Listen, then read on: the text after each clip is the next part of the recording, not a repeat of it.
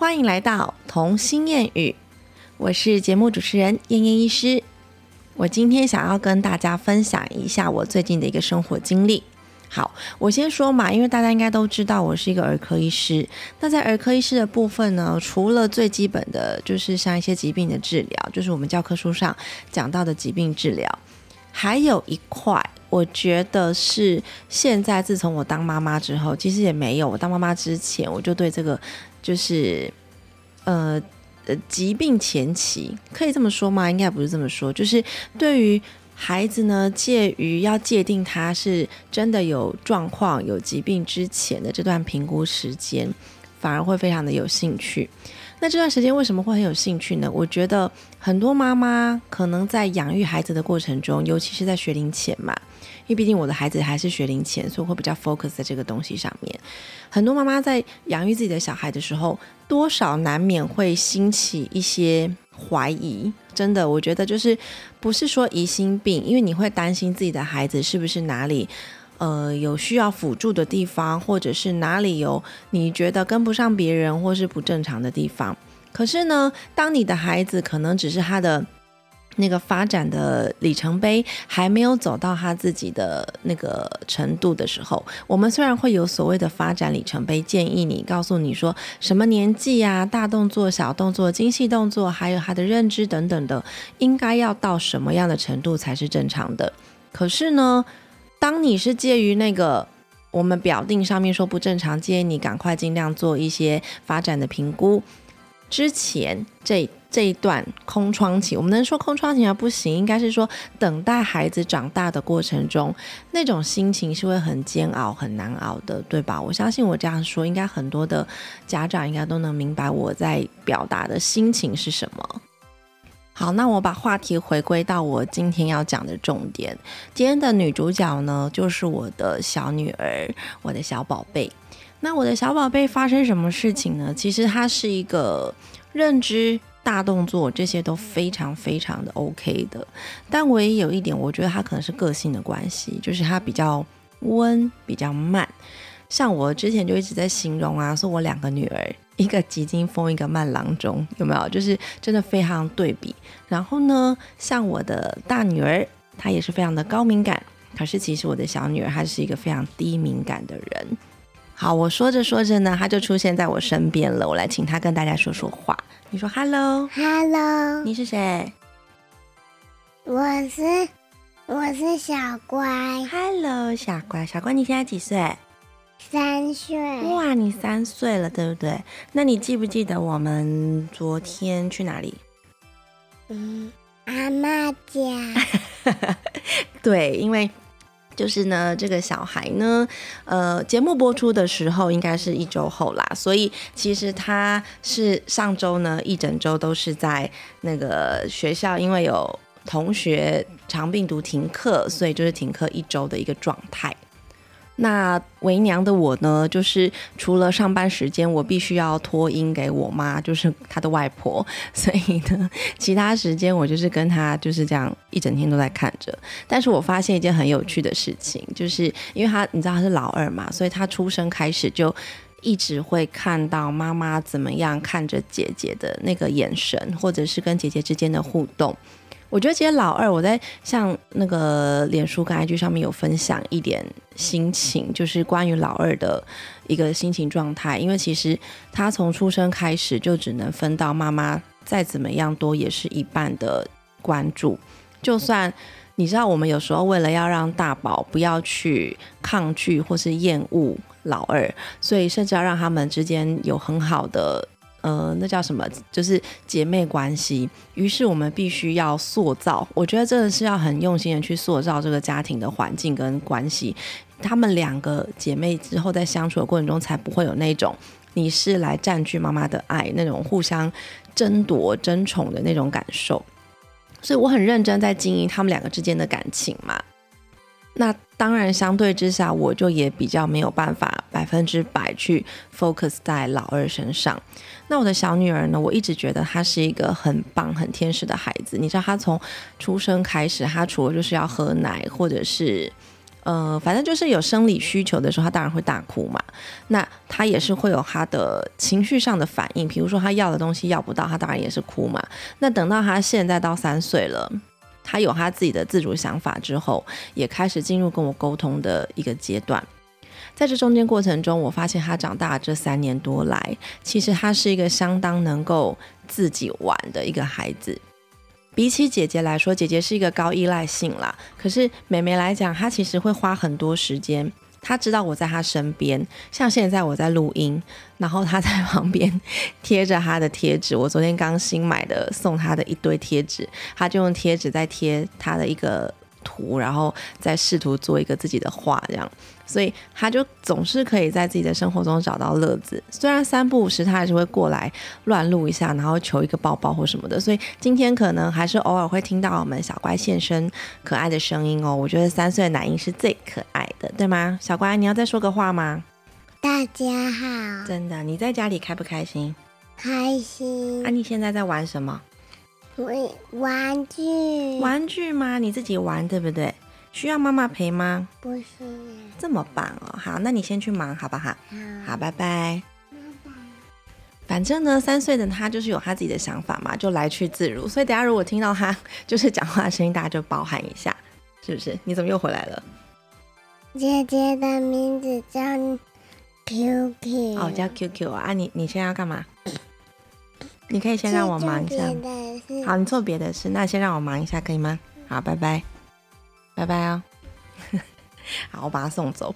好，那我今天要稍微讲一下，我不知道你们在前面听小乖的啊。好，请把它丢掉，谢谢。好，OK，拜拜。我先说，今天如果他有任何乱录的声音，我不想要把它剪掉，因为我觉得这个是最真实的生活状态。我相信很多妈妈，如果你面临到孩子被停课，或者是必须请假在家的时候，你得 work from home，就是你在家工作的时候，一定会常常有这种被乱入的心情。所以我不想要把。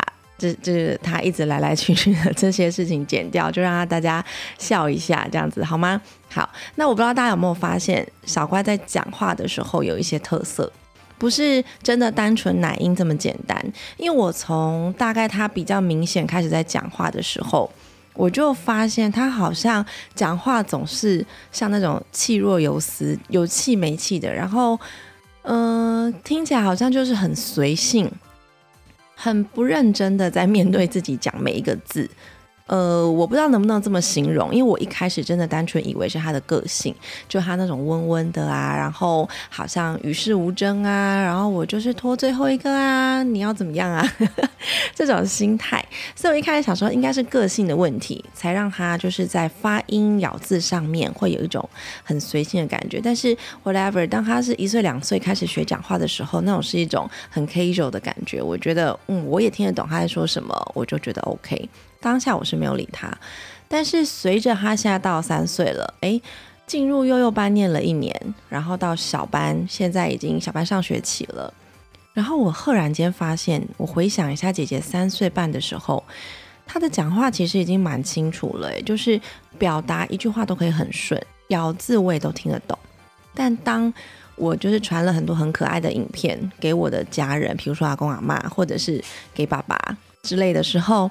我突然慢慢的发现，他已经到三岁九个月了，可是他有一些句子还是蛮含糊不清的，甚至连爸爸阿妈都还问我说他到底在讲什么，我听不懂他在说什么。所以到现在我就惊觉说，哎，状况不太对。我在讲话的同时，有一个人一直在旁边玩舌头，哒哒哒哒哒。好，所以会有一个背景的声音。好，那我就突然间觉得说，哎。怎么会？好像全世界只剩下我可以听得懂他讲话哦。还有第二个人，就他现在学校的老师，就是只有很少数的人，就常常一直跟他讲话的人，才能够听得懂他在讲什么。那我就觉得说，哎，三岁九个月了，好像不太对耶。于是我就开始一直很。频繁的找老师问说，他们班 同年龄的有这样吗？因为我记得姐姐是没有。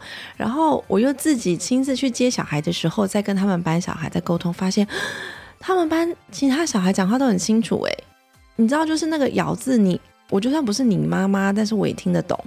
所以我当下就觉得，嗯，状况不太对，于是我就开始寻找他有没有需要做语言评估的需要性。但当我提出这个需求的时候，当然我身边的人，包括我的先生，包括我的爸妈，都会觉得说，不会啦，他只是还没长大而已，等他四岁啦，然后就觉得说，嗯，目前讲的他的语句啊、文法都是 OK 的啊。但是我就真的单纯觉得他的咬字。他习惯一些卷舌音，他会把舌头咬在牙齿的中间。那当然，我们现在有开始在矫正他，但是你就会发现，他如果是随意讲出来的，第一遍他可能就会讲话变成老师，变成老师，就把那个舌头放在中间。可是呢，他现在已经开始注意到我们在矫正他了，于是你就请他说再讲一次。你要唱歌吗？那你帮我唱一首歌。哦，不要。好，那拜拜。好。这就是人生，这就是我们最简单的妈妈生活，对吧？好，然后你就发现他老师就会讲成老师，然后就是那个，就是他的舌头会挡住他的气嘛，所以他的气就会出不来，相对那个字他就咬不出来。那我就发现，诶，在我慢慢的想要教他把舌头后移，这中间的过程中，他的适应程度好像不是太好，只有在我很仔细看着他的舌头的时候，他能够。真正的发出老师的这个声音，所以我就跟老师沟通了很久，然后跟我我老公也沟通了很久，我就觉得说我宁可带他去评估一次。如果今天语文老师也觉得他这样子没问题，等他长大就 OK，那我就做吧。至少我带他去做过评估这件事情了，而我不是放着他不管，我是能够帮他就帮他这样。那当然，后来就是沟通完之后，反正就是让我去一次嘛，我就是一定要去嘛。你知道，当妈妈觉得孩子有状况的时候，真的不能不相信，在门诊时间也是很多时候是这样。你可能检查小孩的喉咙，检查他现在的呼吸，你觉得还好。可是实际上，妈妈就是说，我觉得他生病了，我真的觉得他生病了，我觉得他那个是有个气管的声音。我说很多妈妈都这样跟我讲，甚至有些妈妈说我晚上摸到他体温上升了，他真的身体有哪部位不不对劲，所以我先带过来看，因为我觉得周末了，我需要拿到药。我遇到很多这样的妈妈，我刚出来，坦白说啦，我自己承认，我刚出道的时候，诶，出道，出来职业的时候。我如果听到有这样类似的诉求，我就会想要，因为那时候就我真的觉得年轻不懂事，我就会很想要跟妈妈用科学的角度来跟他讲说，那等你量到体温高的时候，我们能可能才能看得出来哪里有问题，因为就是我们也没有办法说，哎，你现在又没发烧，我就开退烧药给你，我觉得这样对小孩用药也不好。当时候我有我自己的。界限，我有我自己的底线，我不开药就是不开药。然后我有我自己的坚持，我完全忽略了妈妈其实对孩子的任何一点点的，包括体温、包包括声音、包括任何一些行为，觉得他今天比较懒等等的变化。因为你知道自己当时候不是妈妈，所以更没有这种感觉。所以我当时，我我现在真的回想起来，前面那一两年，就是刚开始出来诊所职业的时候，这个是我的自己的 bug。那等我职业了比较多年，开始了解，诶，这好像是常态，这好像是很多妈妈都会有，不是单纯一两个，好像妈妈都能够抓到一些些小孩的感受变化。再加上后来我真的自己当妈妈了，这五年来，我真心的觉得，我越来越相信妈妈说的话。真的，当妈妈觉得她有状况的时候，她真的就会这样。如果你今天死撑的不给她开药，或者是叫她怎样，她明天一定又会再来报道。那我也很谢谢过去，就是我这么执念面对的这些整间妈妈，你们还可以愿意回来看我，让证实说你们说的是对的。这个其实也是我的学习，所以这一切都是我们成长的经历嘛。所以我觉得人生中遇到的每一个人都是我们人生的老师，对吧？我们要细心的去学习，而不要觉得自己已经很厉害了，然后就什么都不听，我那个可能就进步不了。好了，那是另外一回事。我们再拉回来。所以呢，当妈妈已经一心的觉得我的小孩讲话好像哪里怪怪的，我就是很认真的要帮他找一条后路。我需要一个强大的 backup 来鼓励我，或者是来教导我要怎么样教他讲话。我觉得这个是妈妈的责任，这个真的不能把他直接丢去上课之后就交给老师去教到他会为止。因为其实我们每天在跟孩子讲话。接触时间这么多，这个才是最好的训练的上课的时间。所以我后来想一想，我就用一个方法跟我家人讲，我就跟他们说，其实我花钱去上一堂的评估课，就算我得到了他讲话是 OK 的，等他四岁就会比较好。第一方面我安心了，二方面我觉得我去上花钱缴了学费，上了这一堂评估课之后。对我的职业生涯会非常的有帮助。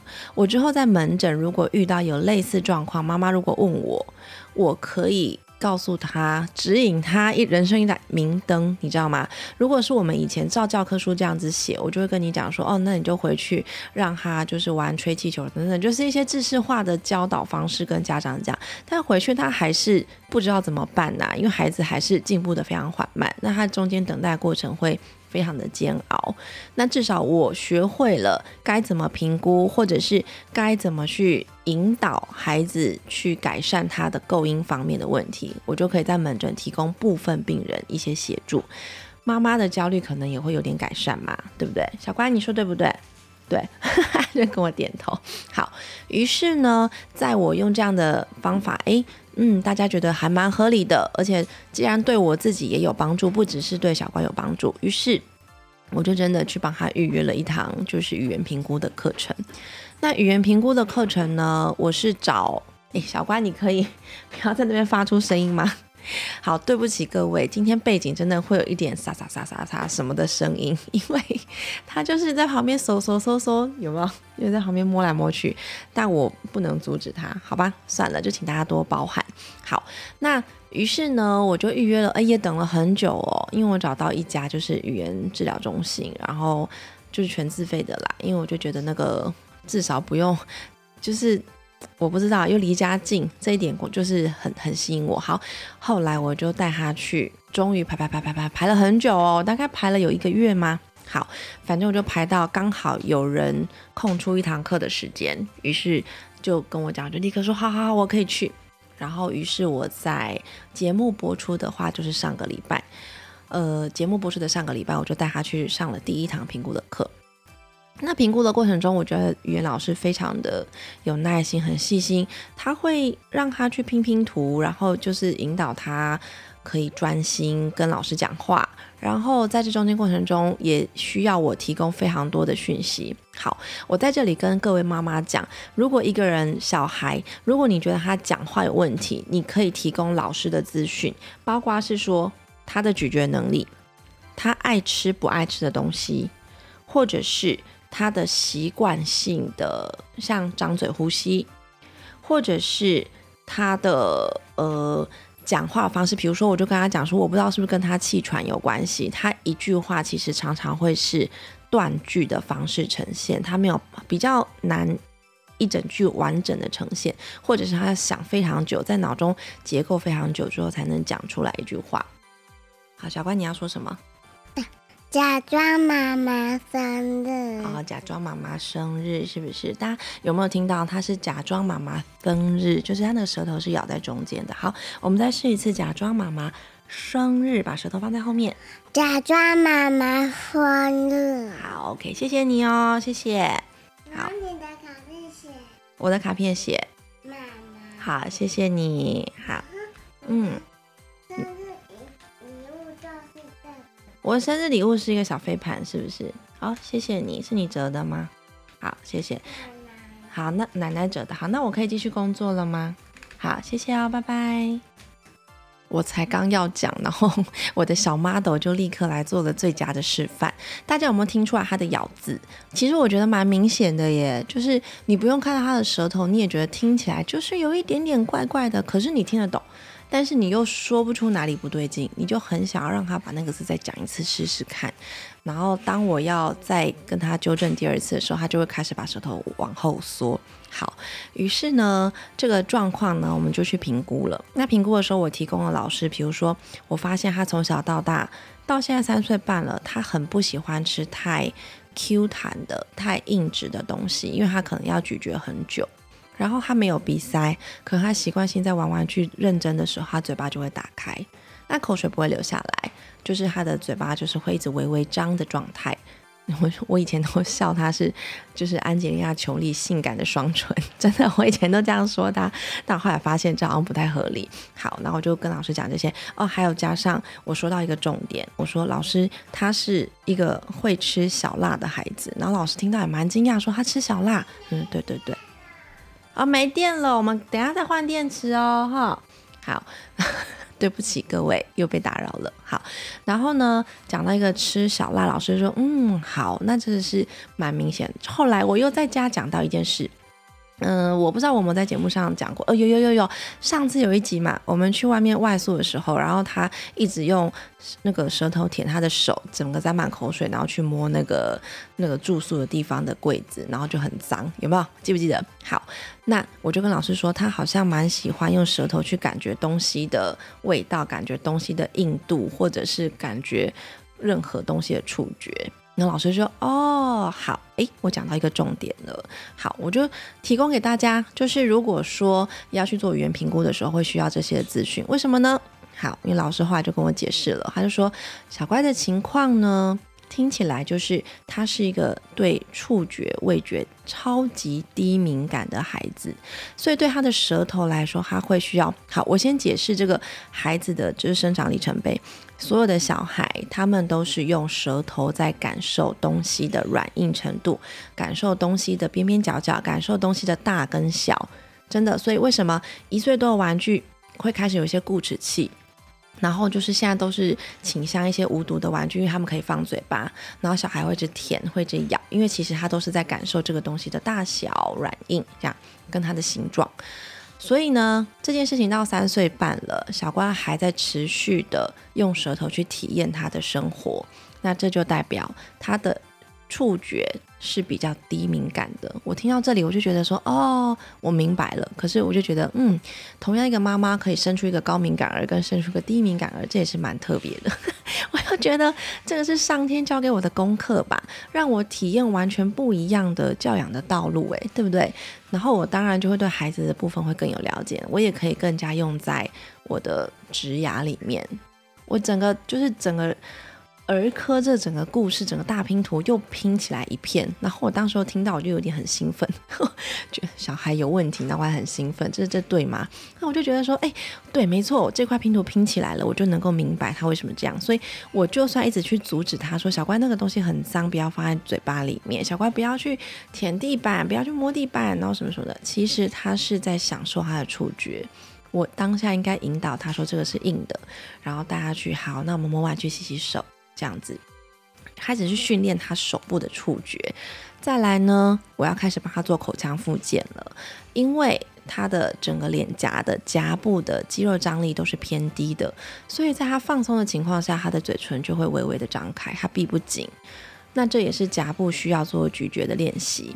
那咀嚼练习也因此他的力气不够嘛，张力不够，所以他就会很讨厌去咀嚼一些比较需要有嚼劲的东西。所以珍珠粉圆、蒟蒻这些东西都是他不碰的，很酷吧？我现在把整件事情兜起来，我就可以合理的知道他到底为什么不吃这些好好吃的东西哦。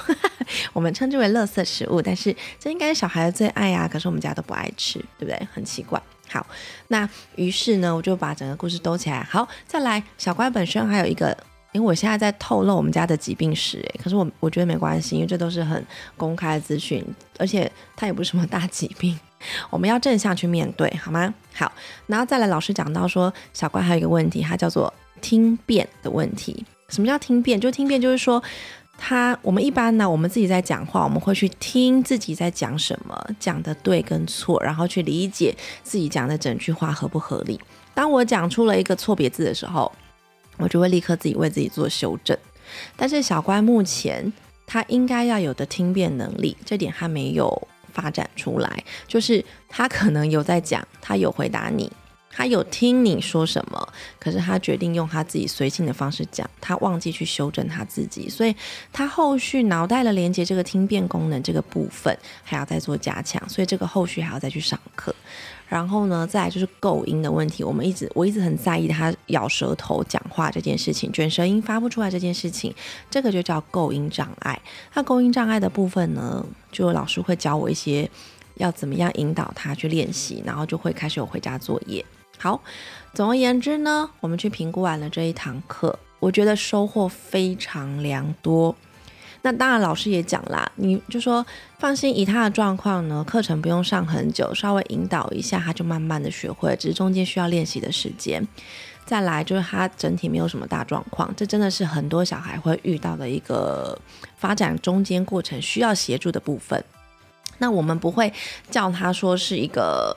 早疗或者什么，这这都不是，这只是需要引导。我在想，他们这个年代出生的，因为他是疫情发生的当下出生的，你知道，我那时候就抱着他，然后在月子中心看着楼下的妇产科排队，是那个要一个一个量体温，然后整个包很紧，就是疫情最严峻刚发生的时候。出生的，那他在这种出生的情况，他们这个年代的孩子，他们只要外出看到的，前面两年看到都是戴着口罩，所以几乎也很难看到发音。虽然他在家里会看到我们的发音，可是还是会有一点点不一样，对吧？那我觉得他们真的很可怜，在疫情下生长的小孩，他们只能从听，真的只能单靠听，去慢慢的学习他怎么讲话，怎么咬字。那再加上，呃，就是如果他的生活是比较安静的，因为他真的是一个不太爱讲话的小孩，他到很好像。一岁半以后有没有讲到五个字？好像都还没有。他真的很懒得讲话，我只能偷偷的说他懒得讲话，不能让他听到。好，因为他就是一个不太爱讲话，但是他就很爱默默做自己的事的。以这样的状况，他又不喜欢看着你的舌头，他当然就会有这些勾音上面的状况啊。所以我觉得我此生下最对的决定就是。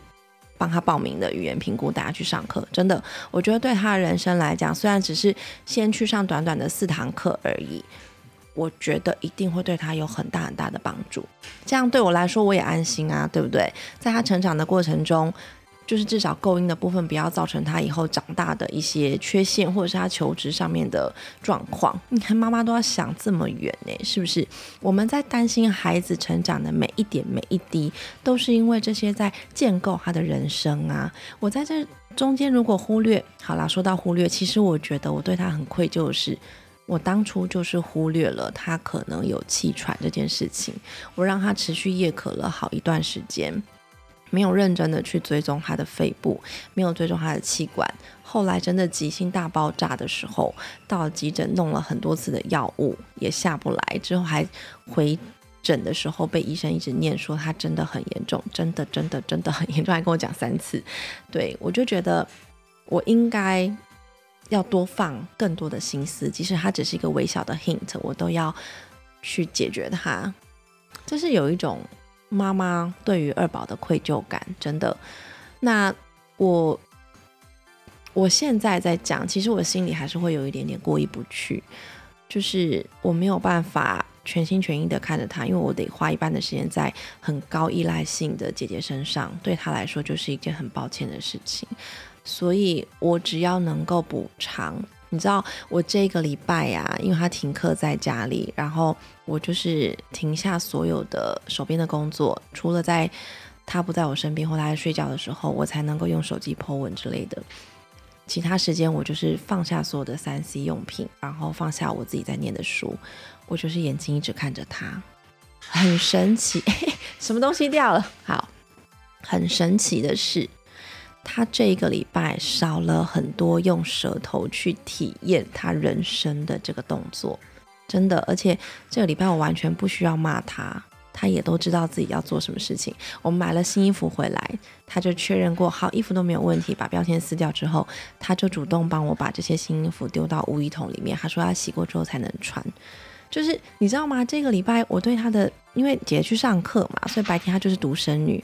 我对她的关爱的眼神之多，以至于让她瞬间成长非常的多。